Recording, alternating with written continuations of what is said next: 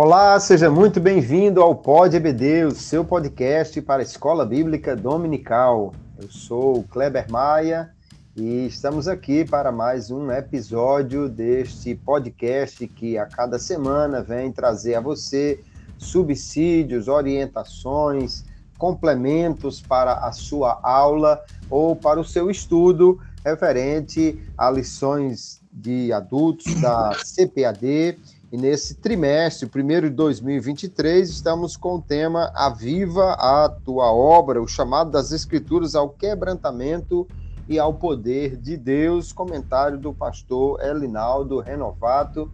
Aqui comigo no episódio desta semana, mais uma vez trazendo a sua preciosa contribuição, o pastor Daniel Carlos, e nos dá a alegria, o prazer de compartilhar, dividir aqui esse espaço. É uma alegria recebê-lo. A paz do Senhor, pastor Daniel, suas considerações iniciais para os nossos ouvintes. A paz do Senhor, pastor Kleber, meu amigo pastor, pastor amigo, a paz do Senhor extensiva a todos os nossos ouvintes desse Pod EBD. A lição de hoje, no contexto das 13 lições, eu vou usar uma expressão de mercado, acredito que seja o sonho de consumo de todos aqueles que integram a Igreja Pentecostal, todos aqueles que creem na atualidade dos dons espirituais e, sobretudo, de todos aqueles que creem no poder vivificador da palavra de Deus, que é a necessidade de um avivamento espiritual no mundo.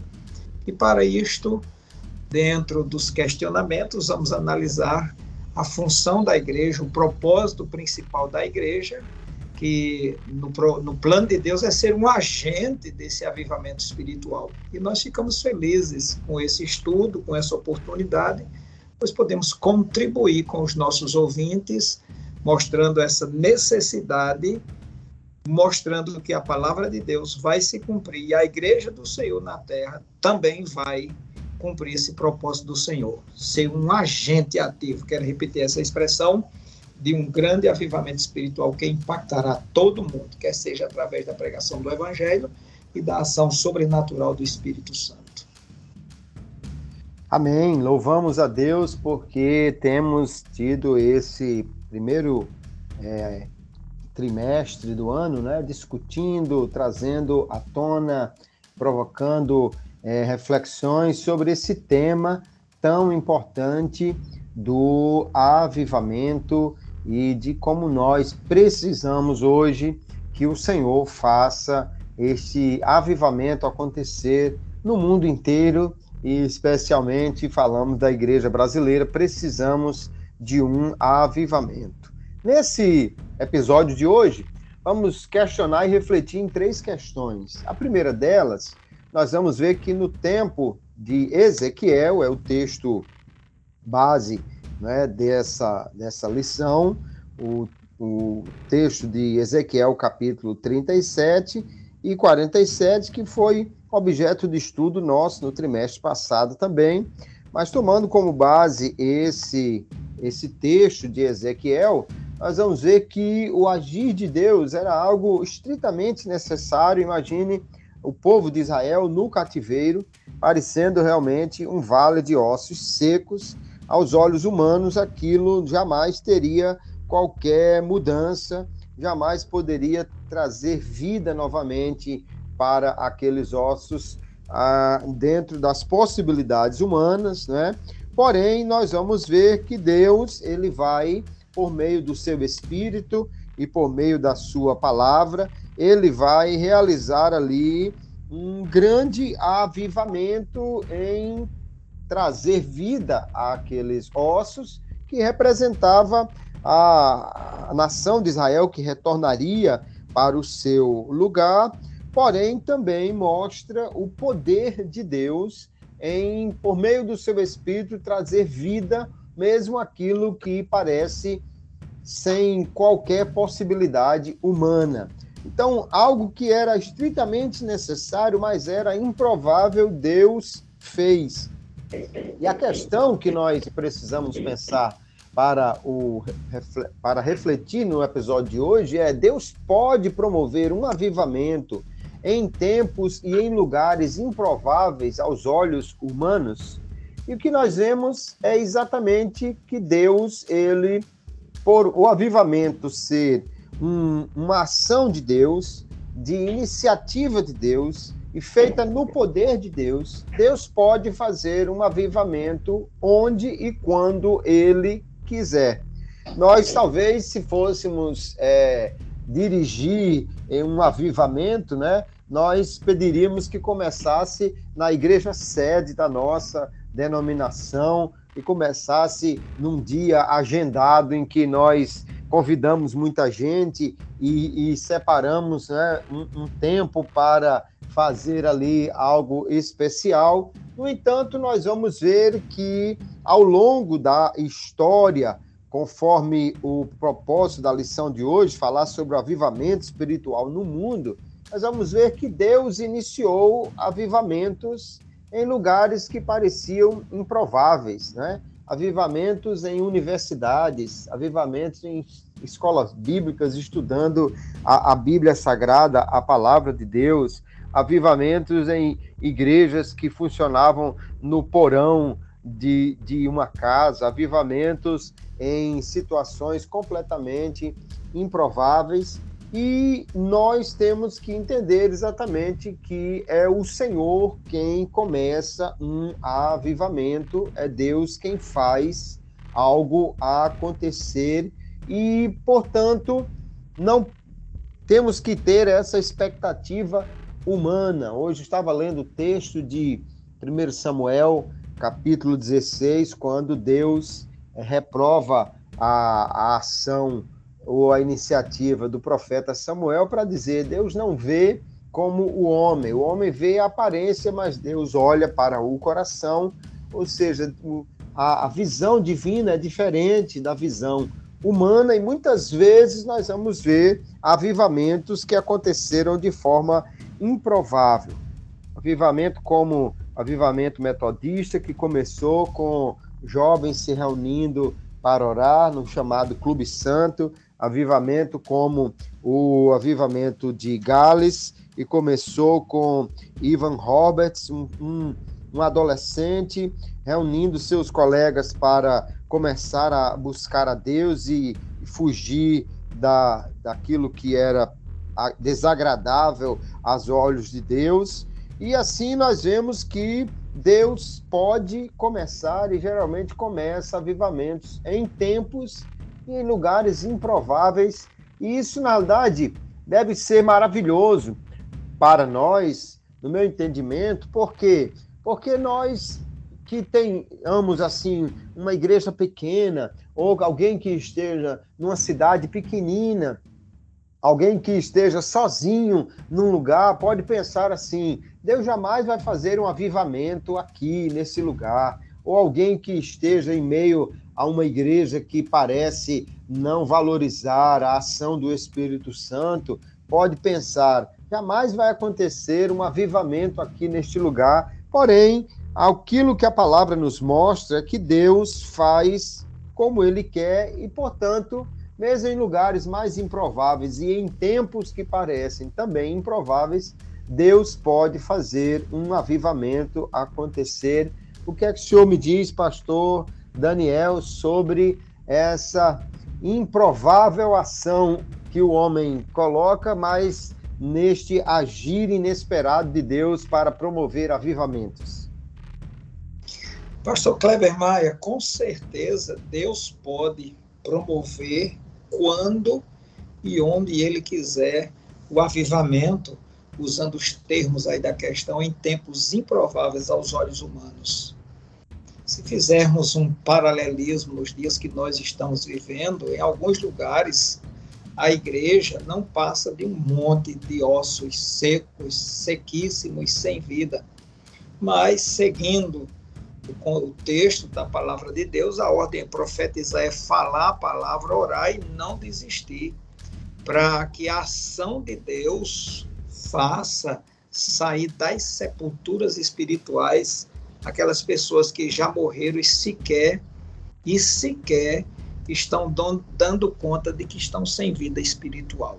Ezequiel 37 fala de uma nação morta, de uma nação sem vida, de uma nação sem esperança. E como o próprio comentarista da lição ele diz que os quadros podem ser tomados como exemplo para o avivamento nos dias atuais no mundo, eu acredito que assim como Deus arrebatou o profeta e levou para esse lugar terrível, diria um lugar asqueroso para a nossa cultura ocidental, sem vida e sem nenhuma atração humana. Apesar de ter sido um arrebatamento, aquele local não era recomendável para ninguém estar. E você já muito bem delineou que, por vezes, nós enfatizamos, enfatizamos a pobreza do lugar, as dificuldades do lugar, mas devemos entender que Deus é quem faz, Deus é quem ordena que o profeta vá lidar com aquilo que é improvável e impossível. Eu posso entender perfeitamente, sem nenhuma sombra de dúvida, que por mais inóspito que seja o lugar, Deus não vai precisar da notabilidade do lugar, ele vai precisar de um avivamento para tornar o lugar notável extraordinário. Não é o lugar que vai trazer o avivamento, porque Deus quer remover a morte. E isso ao longo da história da igreja, como você já frisou aí na sua introdução, desde o início dos anos 1900, que nós estamos vendo que o século XX é considerado o século do avivamento. Por exemplo, qual era a importância de Belém do Pará em relação ao eixo Rio de Janeiro e São Paulo? Era um lugar, era um estado que vivia em extrema pobreza, a pobreza imperava em todas as camadas, as doenças infecciosas se multiplicavam, malária, febre amarela e tantas outras. Então, o avivamento que surgiu lá em Belém do Pará marcou aquela cidade, aquele estado até os dias de hoje. E o que dizer de Topeka, como você já citou, no Kansas, lá no início do século XX? Esse século, como eu já disse, que é o século do avivamento. Sem o avivamento, Topeka continuaria no esquecimento, continuaria completamente desconhecida. E falando ainda sobre isso, o avivamento que começou com um pequeno grupo de estudantes em uma faculdade, não foi na faculdade, lá no Bethel College, foi num pequeno grupo que se dispôs a estudar a palavra de Deus, a meditar o texto de Atos, capítulo 2. Então, hoje, no mundo inteiro, cristãos do mundo inteiro já experimentaram e experimentam a restauração dos dons espirituais, que às vezes parece insignificante o local de onde partiu, de onde foi presenciado o, o, o evento do avivamento. Como eu já disse, Deus não precisa de templos suntuosos, Deus não precisa de catedrais majestosas, de reuniões com palestrantes famosos, que tem lá muitos seguidores para trazer o avivamento. Ele precisa de um templo pequeno, de uma casa pequena, de um coração quebrantado e disponível, porque Deus, na sua soberania, ele se utiliza de, das coisas que se colocam à disposição dele para trazer o avivamento.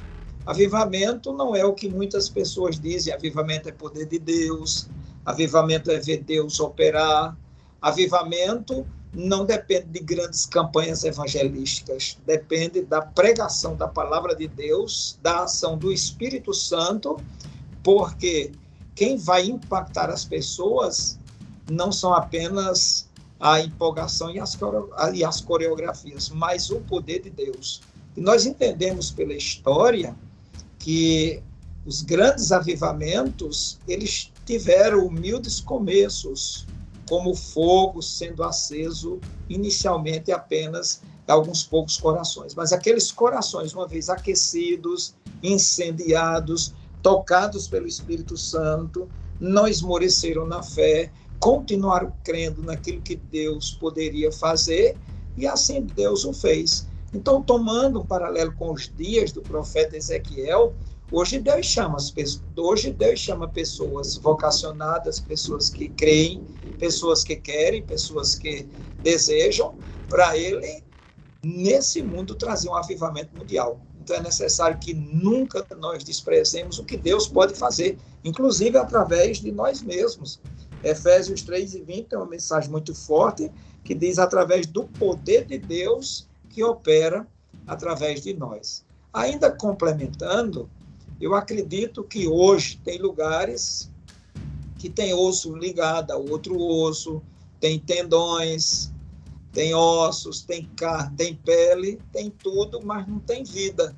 Por isso que o grande homem de Deus, o Leonardo Revenil, ele diz: ou a igreja experimenta um avivamento para impactar o mundo, ou experimenta o seu funeral.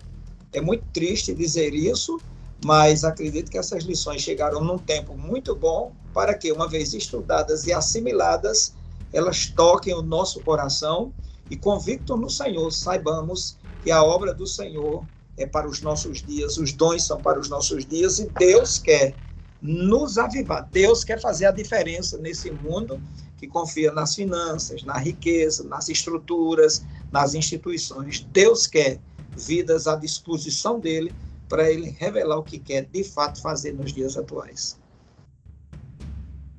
Muito bem, e é uma questão interessante nós percebemos este, essa ação improvável né, ou inesperada de Deus em promover avivamentos. Inclusive, a nossa segunda questão fala sobre os líderes que Deus levantou para encabeçar esses avivamentos. Tem alguns que eram pessoas importantes na sociedade, como o conde Zinzendorf, é, o próprio John Wesley era alguém que, que alcançou uma notoriedade muito grande depois, mas ao mesmo tempo nós vamos ver pessoas que não tinham é, qualquer relevância na sociedade, como o próprio William Seymour, né, o líder do avivamento da rua Azusa, e o Ivan Roberts é, no avivamento de Gales, que nós vamos ver que eram pessoas que não tinham, aos olhos humanos, qualquer expressão.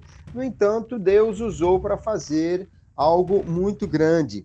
Sobre o Ivan Roberts, ele começou a orar juntamente com alguns amigos em 1904 e começaram então a buscar a, a Deus e depois de 13 anos que eles estavam orando, pedindo o avivamento, foi que o avivamento realmente começou. Deus lhe mostrou uma visão com um pedaço de papel que tinha o número 100 mil e ele teve a convicção que era o número de pessoas que iriam se converter por meio daquele avivamento, e foi uma coisa realmente extraordinária que ali aconteceu.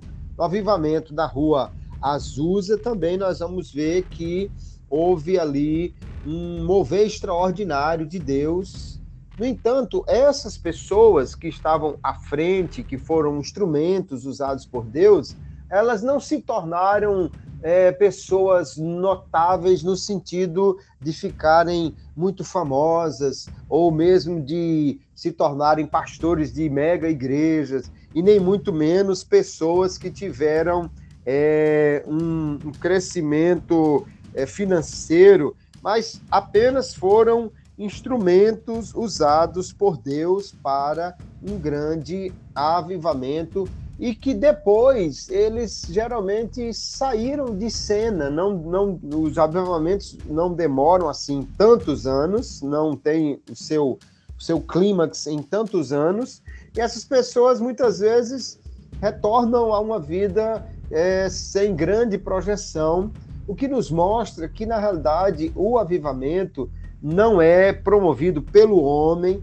e nem para a glória do homem, mas unicamente para a glória de Deus. Agora, tem algumas características que nós vamos exatamente observar em comum nesses líderes. O que é que a gente pode olhar assim e enxergar como características em, em, nessas pessoas que Deus utilizou para liderar esses avivamentos Pastor Daniel, o que nós podemos trazer para os nossos professores sobre isso? Muito bem, Pastor Kleber, gostei das suas colocações. elas são suficientes, interessantes e que nos levam a uma reflexão muito grande sobre os fatos que estão acontecendo nos dias atuais. Eu me permito contar um exemplo. Há poucos dias eu estava num local e uma pessoa fazendo uma palestra ali para uns 400, 500 jovens. No final da palestra, ela chamou algum jovem ali que tivesse alguma necessidade emocional, alguma necessidade espiritual, não falou em momento nenhum em salvação, não falou em momento nenhum um revestimento do Espírito Santo, e exatamente 103 pessoas foram à frente. E ela orou por aquelas pessoas, só que coincidiu que no dia seguinte eu estava em outro lugar, onde ela também iria ministrar como cantora. E essa pessoa, eu acho que ela esqueceu da minha fisionomia e disse que tinha estado em tal lugar e 103 pessoas tinham se convertido, 103 pessoas tinham sido batizadas no Espírito Santo. Então, esta é a diferença do verdadeiro avivamento e da busca de promoção. Essa colocação entre gente grande e gente pequena, de fato, faz a diferença, porque o que repercute nos nossos dias não é se a origem foi de uma pessoa grande ou uma pessoa pequena, mas uma pessoa que dá lugar para que Deus, em sua soberania, de fato, efetive e traga as marcas do verdadeiro avivamento. Essa pergunta muito bem ligada com a pergunta anterior. E você falou aí no Conde Zinzendorf, que liderou os morávios num fervor missionário que se espalhou pelo continente europeu e chegou à América. Veja a importância, a singularidade desse homem que se deixou, apesar da sua posição, se deixou usar por Deus. Como nós sabemos, nessa liderança de Zinzendorf sobre os morávios, eles enviaram missionários, então o fervor missionário caracterizou esse avivamento. Por exemplo, eles mandaram missionário em 1732 para as Ilhas Virgens, para Groenlândia em 1733, para o Suriname em 1735, para a África do Sul em 1736, para a Jamaica em 1750, para o Canadá em 1771, para a Austrália em 1850, Tíbet em 1856, entre outros lugares bem distantes. E nós podemos ver que nos primeiros 100 anos, segundo relatos da atividade deles, ou seja, entre 1732 e 1832, esses irmãos obtiveram uma impressionante marca de 40 mil membros, 40 mil pessoas Analisemos como convertidas no total 209 missionários e 41 centros de missões ao redor do mundo. Ou seja, em 150 anos eles enviaram 2.158 missionários. Os morávios avivados foram os primeiros protestantes a colocar em prática a ideia de que a evangelização dos perdidos é dever de toda a igreja avivada e não somente de uma sociedade ou de alguns indivíduos.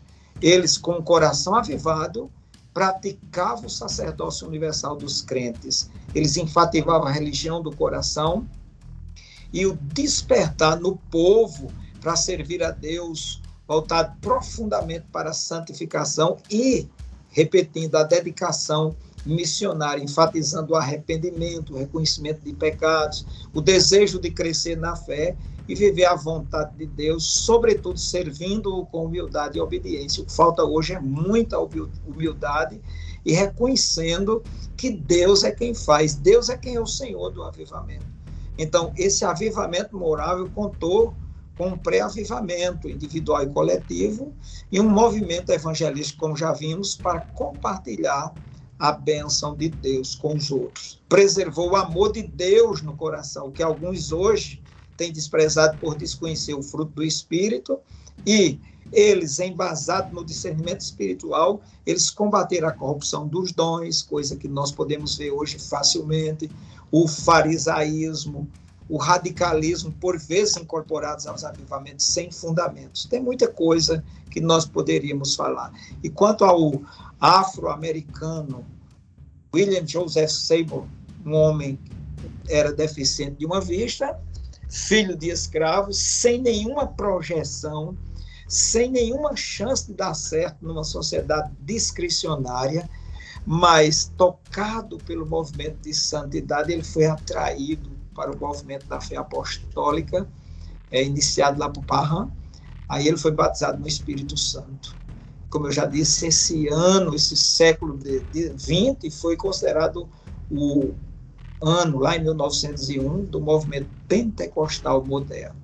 Então, Seymour continuou sua caminhada, se transferiu para Califórnia. Nós vamos acompanhar a trajetória dele quando ele chega na Rua Azul, em Los Angeles, onde fundou a missão evangélica da fé apostólica. Aquele movimento que ali começou pode ser denominado do avivamento pentecostal do século XX.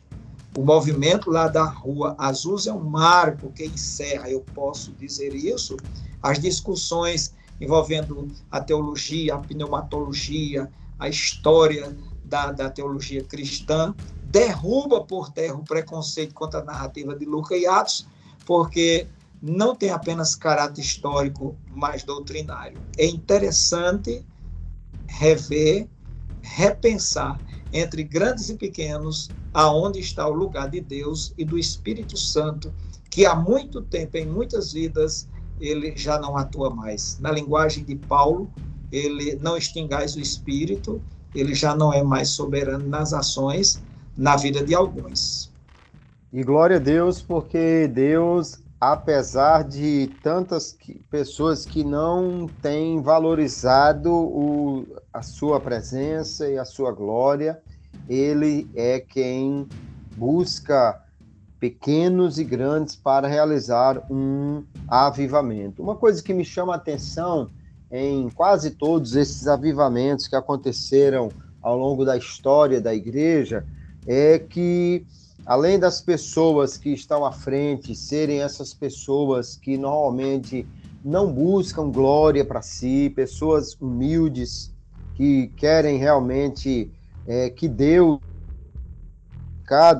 é uma característica também muito interessante é a perseverança deles em fazer aquilo que Deus colocou no coração deles, mesmo não vendo um resultado inicialmente é, grandioso, né? E todos nós falamos aí do avivamento de Gales, do avivamento metodista, do avivamento da Rua Azusa, do avivamento dos Morávios, mas é, é importante sempre lembrar que, apesar de terem alcançado realmente milhares de pessoas, esses avivamentos não começaram assim.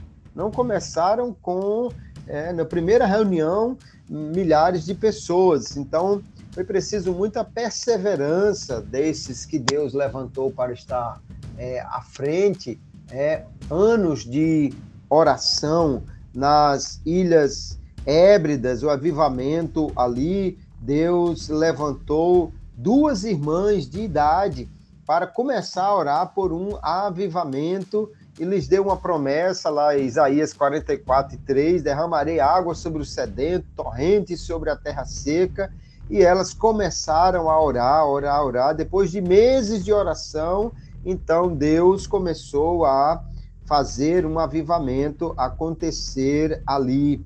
Nós vamos ver também na vida de John Wesley é essa perseverança.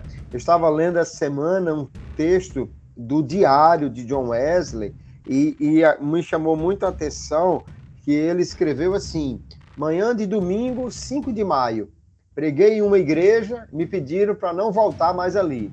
Na tarde desse domingo, 5 de maio, preguei em outra igreja, os diáconos me mandaram sair e ficar do lado de fora. Domingo seguinte, 12 de maio, preguei em mais uma igreja, não posso voltar lá.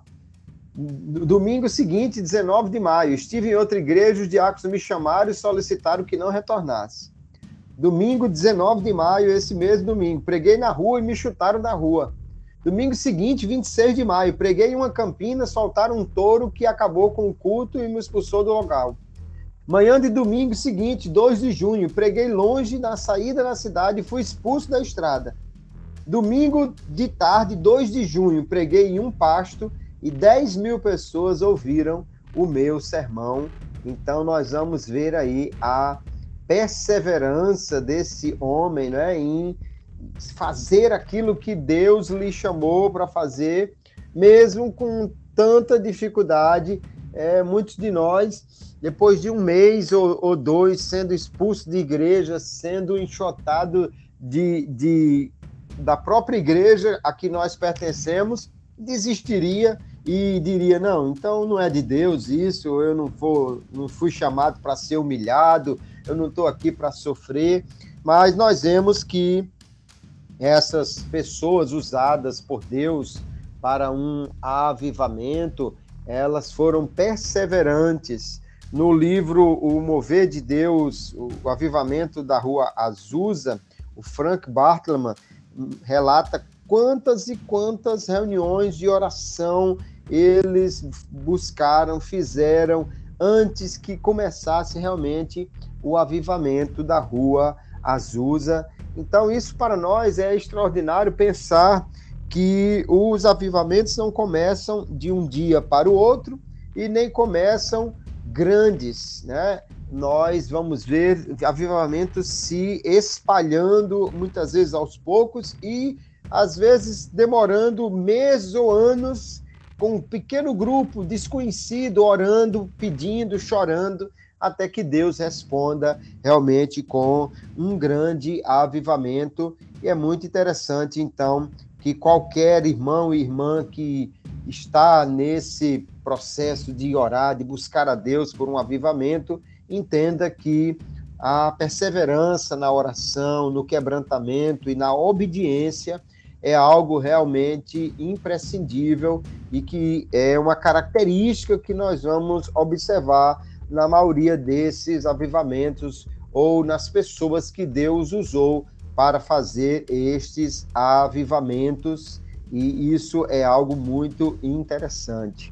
Mas já pensando aqui exatamente como o avivamento, às vezes improvável, com pessoas improváveis, eles surgem, nós vamos ver que ao longo da história da igreja, alguns avivamentos surgiram na igreja, né? o próprio avivamento da Rua Azusa, como falamos, surgiu na igreja, avivamento nas Ilhas Hébridas surgiu a partir também da igreja lá, os avivamentos aqui no Brasil surgiu a partir da igreja pentecostal também, mas nós vamos ver também avivamentos que surgiram em outros lugares, avivamentos como os das universidades, né, do, do Charles Parham, avivamento também na Universidade de Wayton, na a Universidade Aysbury, é, não é a primeira vez que lá. E algumas vezes a igreja institucional, é o caso da igreja é, anglicana, que é, não aceitou o avivamento wesleyano, e, e, em, outros, em outras situações, né, em outros episódios, já tratamos aqui também como no Brasil as igrejas tradicionais elas se opuseram a o crescimento do movimento pentecostal e, e aí nós precisamos então ver. Alguns avivamentos surgiram na igreja, outros surgiram fora dela e alguns até foram desprezados. Qual é então o papel da igreja institucional? A igreja como uma denominação, qual é o seu papel no avivamento, pastor Daniel Carlos? O que a gente pode falar desse papel da igreja é, nos nossos dias em relação a um avivamento? Muito bem, um excelente questionamento, mas eu me reporto à sua resposta anterior, quando falou na perseverança, né? Aqueles discípulos que tinham estado com Jesus, aquela comunidade lá de Atos dos Apóstolos, que quando se fala em perseverança, os quase 500 que viram o Senhor ressuscitar, cerca de 50 dias depois, 380 já tinham decidido, desistido, cerca de 380, e apenas em torno de 120 permaneceram orando, perseveraram em oração. Então, para combater essa igreja institucional, tem que dobrar os joelhos, porque a igreja instituição, ela se arvora o direito de pensar que substitui a igreja organismo vivo do Senhor através de alguns líderes que também empoderados tomam as decisões com base apenas em documentos formalizados pelo homem.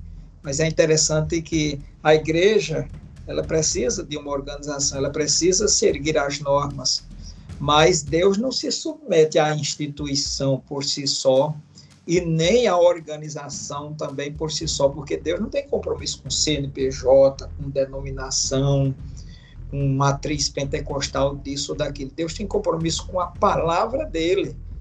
E essas igrejas institucionais, dentre outras afirmações, eu mesmo já ouvi muitas vezes alguém dizer, não, mas o nosso estatuto não permite, o nosso código de ética também não permite.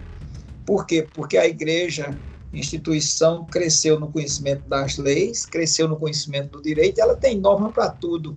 Uma vez tendo normas para tudo, acha que não precisa de Deus para nada. Antigamente, quando, antes da, das convenções, um pastor era removido para outro estado, para grande igreja na eternidade, e aquela igreja dobrava os joelhos e ia orar, ia perseverar em oração, pedir a Deus o, quem seria o pastor. Mas hoje as normas não permitem que ninguém venha de um lugar para outro. O que o estatuto disser está dito e o Espírito Santo, por vezes, nem é consultado. Me lembro, alguns anos, de um obreiro aqui antigo, e ele foi removido de uma cidade para outra e alguém chegou para ele, esse alguém não me lembra, o obreiro tem a exata convicção de quem é, da resposta que ele deu. Aí disse, pastor fulano, Deus lhe mandou para tal lugar? Ele disse, não. Quem me mandou foi o ministério e eu vou obedecer. Então, o que a igreja de hoje precisa é dar lugar a um avivamento. O maior papel dela é dar lugar ao Espírito Santo, deixar o Espírito Santo, eu vou usar uma expressão, deixar o Espírito Santo ser Espírito Santo na igreja, dirigir a igreja. Porque essa igreja, enquanto instituição, o que, é que ela deve fazer? Enquanto organização, ela deve prover os meios para que os cristãos adorem ao Senhor em espírito e em verdade ela deve oferecer espaço adequado para atividade cultica, onde o nome do Senhor de fato será glorificado, adorado, celebrado, sem formalismo e também sem balbúrdia, uma coisa boa que a gente sabe que é produzida pela palavra de Deus. Ela não deve engessar o poder de Deus com o seu formalismo, o seu legalismo e muito menos as suas tradições que se opõem a manifestação do poder e do agir de Deus, ela deve também, com cuidado, sabedoria, discernimento, oferecer o ensino bíblico de acordo com as doutrinas fundamentais da palavra de Deus. Ela deve promover o conhecimento de Deus, que é o que está faltando, é o conhecimento de Deus. Crescer no conhecimento de Deus, para saber quem é Deus, o que é que ele pode fazer, o que é que o Espírito Santo, qual o papel do Espírito Santo hoje na igreja, desenvolver essa intimidade com o Espírito Santo, desenvolver uma vida de santidade e se deixar, como diz lá na figura do rio do, de Ezequiel, se deixar nadar, levar pelas águas. Agora, deixando-se levar pelas águas, nós não podemos seguir de qualquer maneira, de forma amistosa, até porque quando o Espírito Santo conduz, guia e orienta, ele faz tudo com muita perfeição.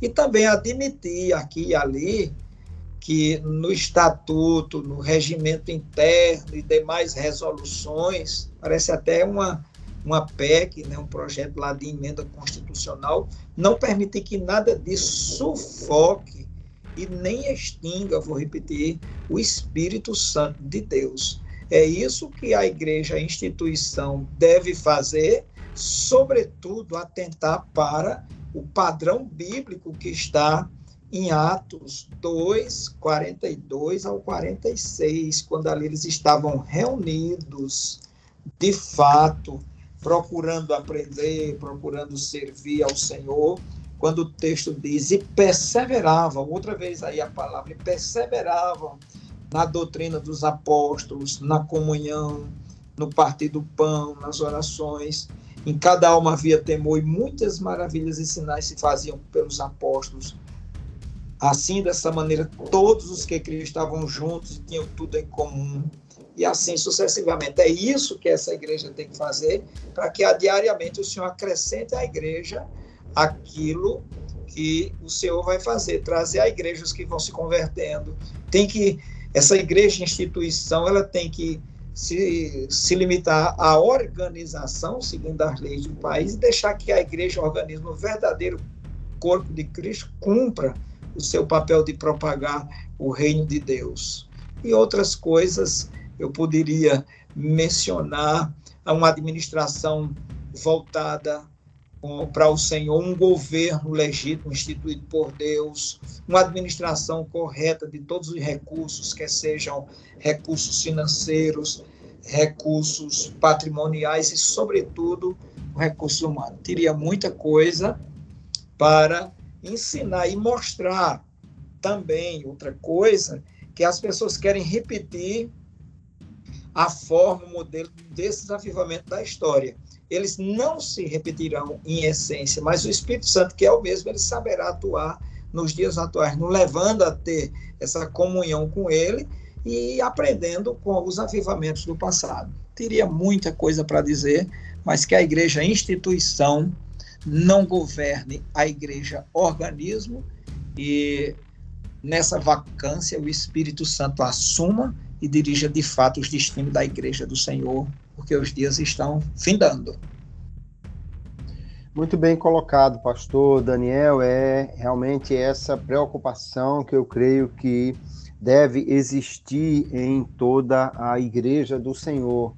Que Deus governe a igreja por meio do seu espírito e que aquilo que o homem faz não seja um obstáculo para a, ação mais plena do espírito, porque se isso acontecer, é lógico que o espírito não vai ficar amordaçado, preso.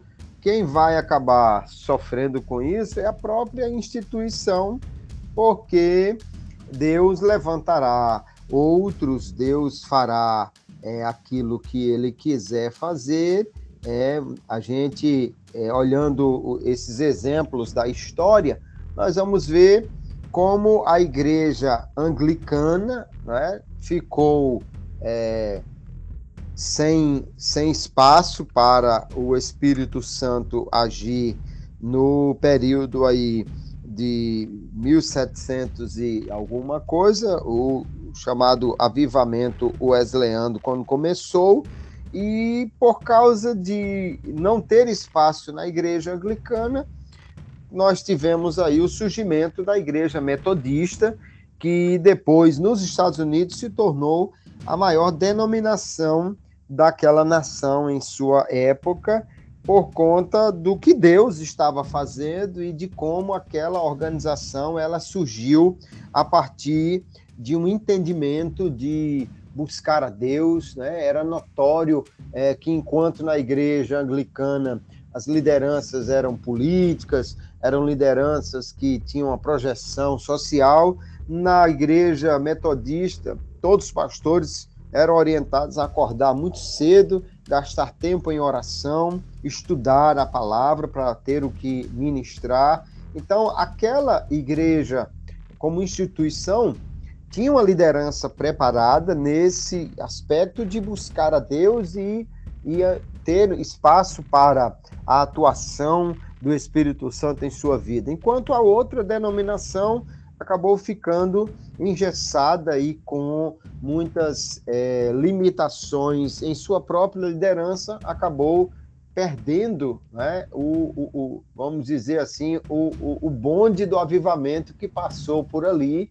E com isso nós entendemos o Espírito Santo ele não vai ficar preso, limitado mas cada igreja, como instituição, precisa realmente colocar esse desejo de que o Espírito governe, de que o Espírito tenha é, uma plena atividade e, e, nas suas organizações criar um espaço realmente para isso, ou do contrário, pode sofrer o mesmo que aconteceu com aquela igreja porque Deus ele age da maneira como ele quer. Essa é uma coisa que nós temos visto aí desde o início do episódio e em, em todas essas histórias de avivamento.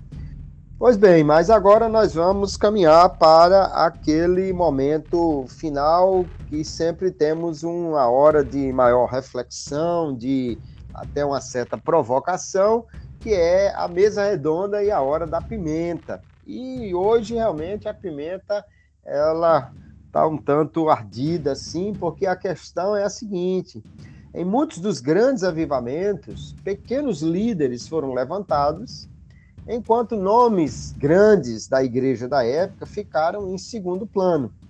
E aí a pergunta é: um posicionamento negativo de figuras grandes, de grandes líderes, pode ser um obstáculo para o surgimento de um avivamento na igreja atual? Ou nós vamos ver Deus levantar avivamentos sem grandes líderes para prejuízo desses que estão é, em eminência? E, no entanto, como nós é, gostaríamos que esses nomes né, agissem que podemos dizer, pastor Daniel, homens grandes podem acabar sendo um obstáculo ou o que Deus fará nesses casos, como nós vemos isso na história? Eles podem sim, até por um tempo, por um tempo, tudo mercê da permissão de Deus ser um obstáculo, mas não o obstáculo.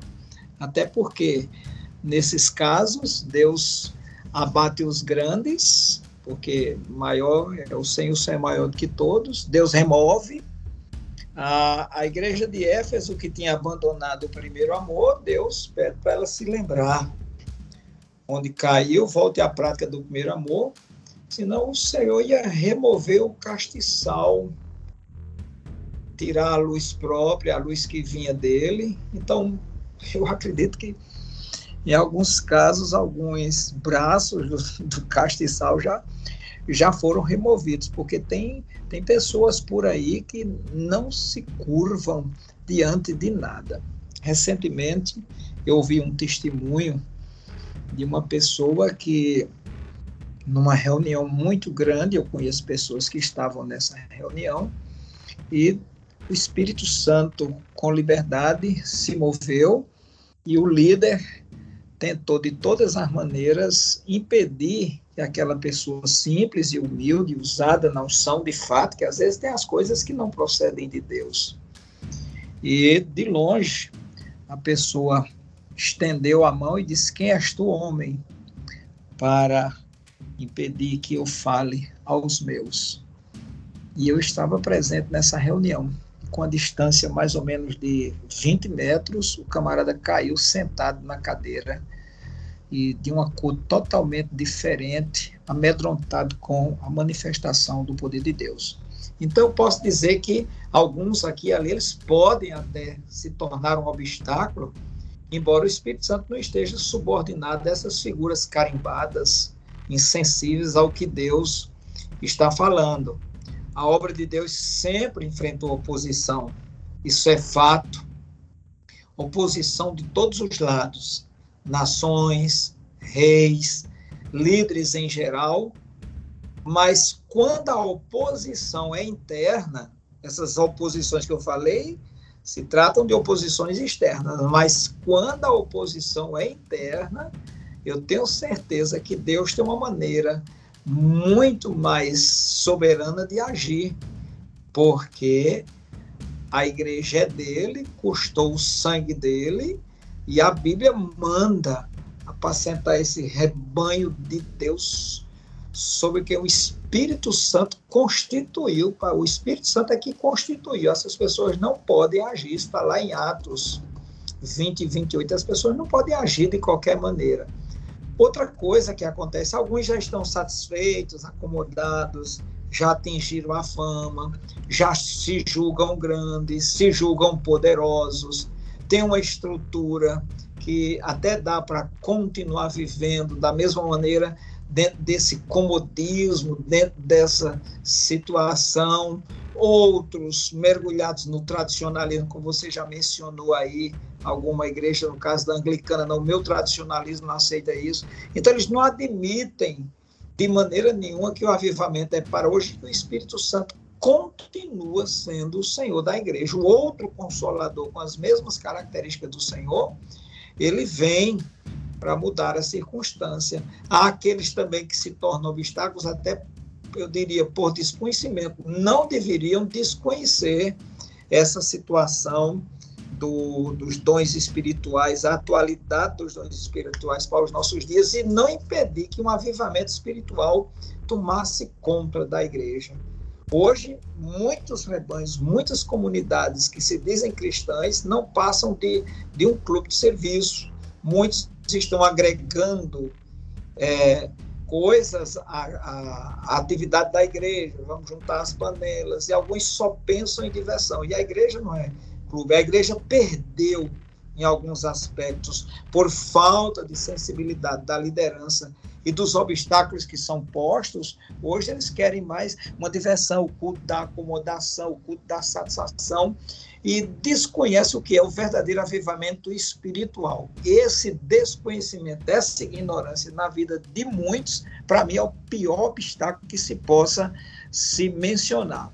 Mas ainda assim, desse modo, a igreja pertence ao Senhor, embora ela esteja perecendo por falta de conhecimento, ela pertence ao Senhor, que dá vida, vigor, e o avivamento não vai ser impedido por conta de pessoa nenhuma, no nome de Jesus. É dessa maneira que eu creio.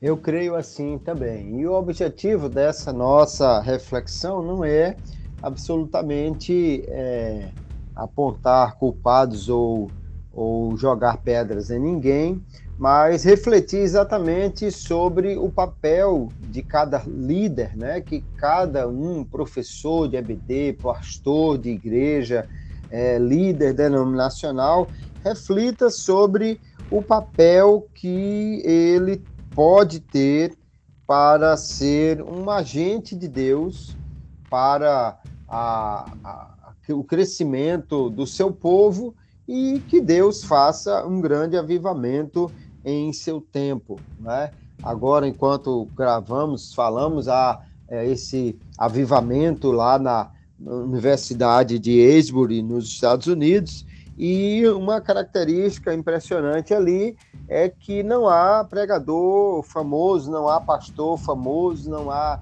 ninguém assim como um grande líder, mas é, eu fico imaginando se houvesse ali um reitor ou um grande líder que tivesse dito, não, vamos acabar com isso, o, o tem que limpar o, o, salão, já horário demais e vão para casa porque não, não vai ter é, condição de continuar aqui, ainda mais está gastando muita energia e, e, e, não tem uma ordem, cada um vem e fala e tal. Imagine se houvesse alguma liderança ali que se levantasse Deus deixaria de fazer um avivamento? Não. Talvez o avivamento acontecesse no estacionamento, no, na igreja de frente, na universidade vizinha, mas Deus não deixaria de fazer. No entanto, aquele lugar que já foi marcado outras vezes por avivamento, talvez não fosse aquele é, lugar escolhido para esse momento de avivamento.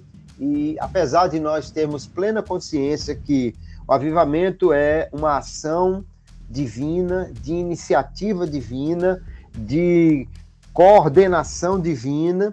No entanto, Deus usa pessoas e nós temos que, cada um, como pastores, líderes, professores, refletir sobre qual o papel que nós estamos tendo em um, uma busca pelo avivamento. Somos incentivadores, estamos levando as pessoas a orar, buscar, crer, e, e, e caso isso comece a acontecer e nós não estejamos encabeçando isso, assim mesmo estaremos lá entre os que estão de joelhos dobrados, orando, buscando, ou ficaremos enciumados porque está acontecendo, mas eu não fui consultado, nem eu estou sendo o cabeça disso. Que Deus nos guarde desse tipo de pensamento, de posição e que a igreja, então, através de suas lideranças, seja sempre esse canal onde o Espírito Santo possa se mover com liberdade para fazer um grande avivamento nos nossos dias, a começar das nossas classes de EBD, a começar das nossas reuniões de oração, ou onde Deus quiser começar e fazer um grande avivamento para a glória do seu santo e maravilhoso nome. Amém. Pastor Daniel, nós temos uma lição aí, então, onde os professores poderão explorar é, muitos, muitos conteúdos sobre a história dos avivamentos, né?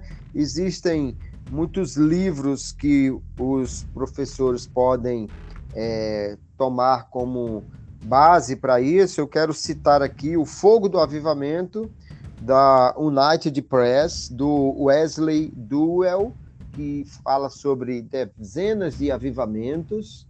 Falar também sobre avivamento e renovação da Shed Publicações do Dr. Russell Shed, onde ele também fala sobre diversos avivamentos que aconteceram é, e existem outros e outros livros falando sobre o, os avivamentos também é, citar aqui o do Frank Bartleman da editora Pencal Avivamento da Rua Azusa, o mover de Deus através da história porque nessa semana vamos falar aí de avivamentos, né, que aconteceram pelo mundo afora. Importante que o professor procure informações.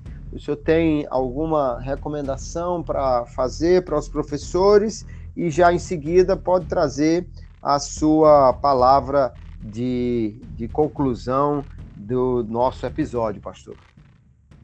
Eu só quero complementar o que você disse com muita habilidade, que toda a história, a história está plena. A igreja não perdeu a chama do avivamento. A igreja do Senhor, ela nunca perdeu. Em toda a história, ela permaneceu viva e avivada, apesar de alguns impedimentos transitórios, temporais, mas não pôde aqui. Jesus mesmo, quando era perseguido numa cidade, ele ia para outra. Então, Deus não vai perder essa oportunidade. Os livros, com certeza, são excelentes. Você citou boas referências que contém aí sobre esses avivamentos. Mas a minha recomendação é que cada professor, cada aluno, cada cristão hoje que tome conhecimento da lição, ele se coloque de joelhos diante do Senhor, de pé, da maneira como ele queira, e se prontifique para dizer: Eis-me aqui, Senhor, eu quero ser um agente desse avivamento, para que através da minha vida, mediante a ação do Espírito Santo, o mundo seja abençoado. Minha casa, minha família, minha vizinhança, os que me cercam, colegas de trabalho, os irmãos da igreja. Pronto.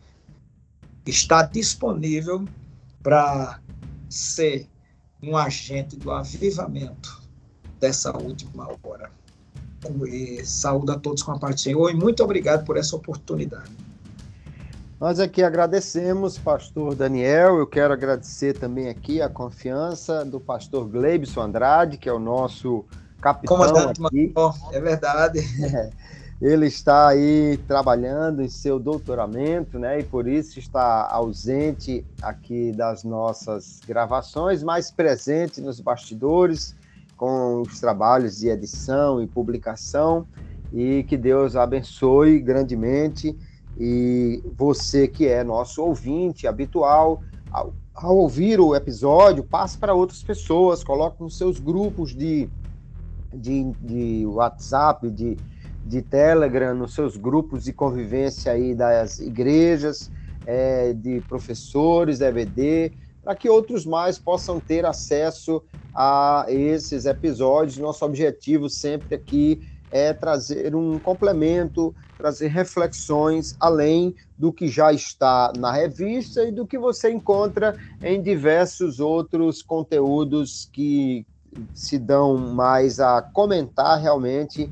o, o que está na revista, mas entendemos que é, estamos procurando é, complementar, trazer algo para reforço deste ensino. Então, passe adiante, é, faça desse trabalho, um, um trabalho que possa alcançar outras vidas e a maneira como nós agradecemos e pedimos a Deus que também faça crescer cada dia esse trabalho. Pastor Daniel, eu agradeço mais uma vez a participação. Queridos ouvintes, que Deus abençoe a todos e eu me despeço de todos com a paz do Senhor. A paz do Senhor.